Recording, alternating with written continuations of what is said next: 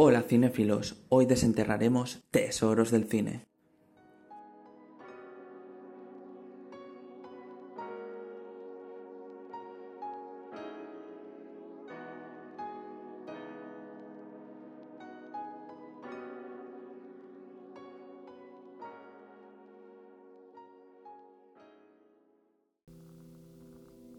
Hola cinéfilos, mi nombre es Alejandro Prado y esto es Tesoros del Cine. Hoy hablaremos de Clímax, una película francesa del siempre controvertido Gaspar Noé que le sirvió al director para cosechar premios en el Festival Español de Sitges y en Cannes, donde logró el premio Quincena de Realizadores en 2018.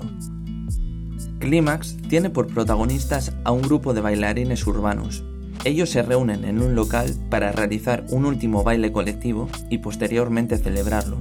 Durante el transcurso de la fiesta, la mayoría toman accidentalmente LSD mezclado con sangría y todo a su alrededor se convierte en una pesadilla, cuando uno a uno sienten las consecuencias del consumo.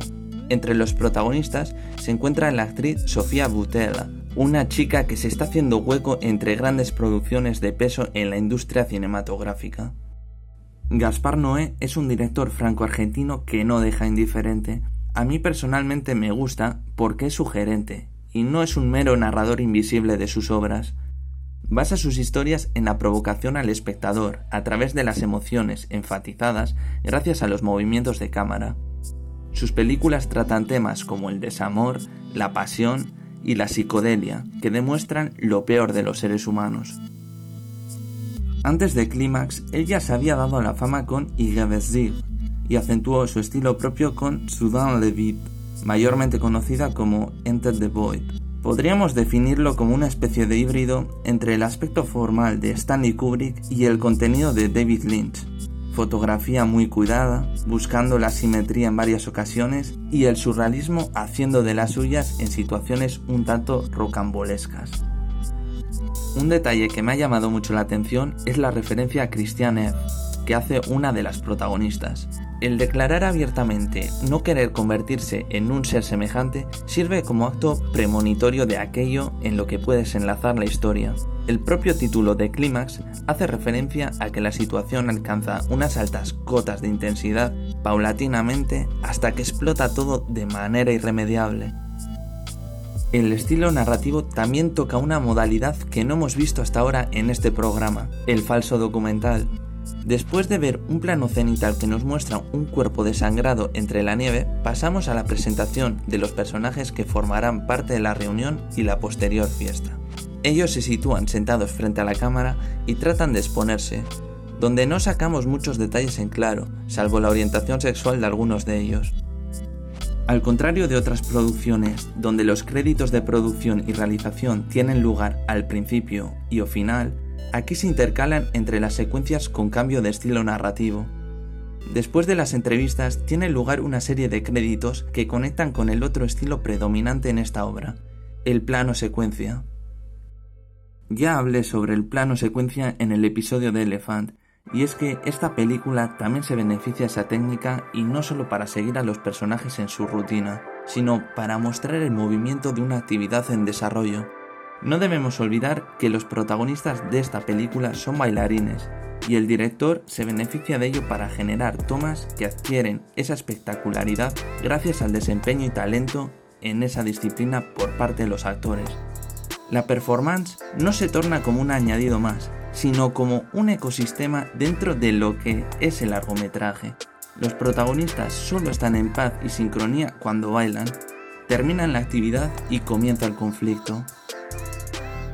Durante el transcurso de la fiesta, la energía empleada en esos bailes deriva en violencia. Algunos personajes creen que alguien ha introducido LSD en la sangría para que todos se encuentren así de mal, se convierte en una lucha, con agresiones físicas de por medio, por darle su merecido al culpable, llegando a ocasionar males mayores. Y vemos escenas muy duras e incómodas, como ya son habituales en la filmografía del director. También cobran vital importancia las declaraciones de los protagonistas en la parte del falso documental sobre la sexualidad.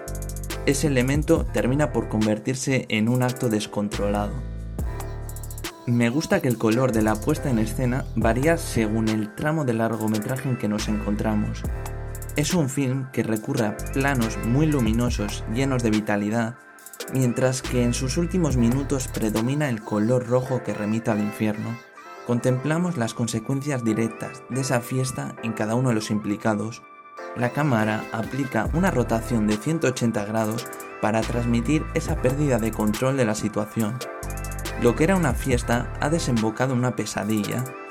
Como ya he dicho en la presentación, Gaspar Noé es un director que ejerce provocación y ese juego se le da muy bien. Estas imágenes están acompañadas de música electrónica urbana, que sirve como elemento para que ellos desarrollen su actividad y generar un ritmo en la obra, así como una tensión en el espectador gracias a los estímulos auditivos. Las imágenes no impactarían del mismo modo sin esta música. El simbolismo de este film tiene presencia visual y textual. Si bien al principio eran los créditos los que se intercalaban, durante el tramo final toman presencia una serie de frases explícitas que explican lo que estamos presenciando. Significados duros y contundentes como que la vida es imposible a nivel colectivo y que la muerte es una experiencia extraordinaria. Lo primero nos remite a la filosofía de Joves, haciendo hincapié en que el hombre es malo por naturaleza. Las drogas sirven como gancho para exponer el verdadero carácter que ocultan y la muerte como experiencia extraordinaria hace dudar si con ese calificativo se hace referencia a aquel suceso que no es común o si es una suerte el ya no pertenecer a ese conjunto social. Sea cual sea de los dos significados, se ve que Gaspar Noé critica seriamente el comportamiento y la conducta humana. Espero que hayáis disfrutado de Clímax y de este comentario sobre la misma. Si os gusta este tipo de contenido, no dudéis en seguir el próximo episodio de Tesoros del Cine, donde desenterraremos otra película escondida. Hasta pronto cinéfilos.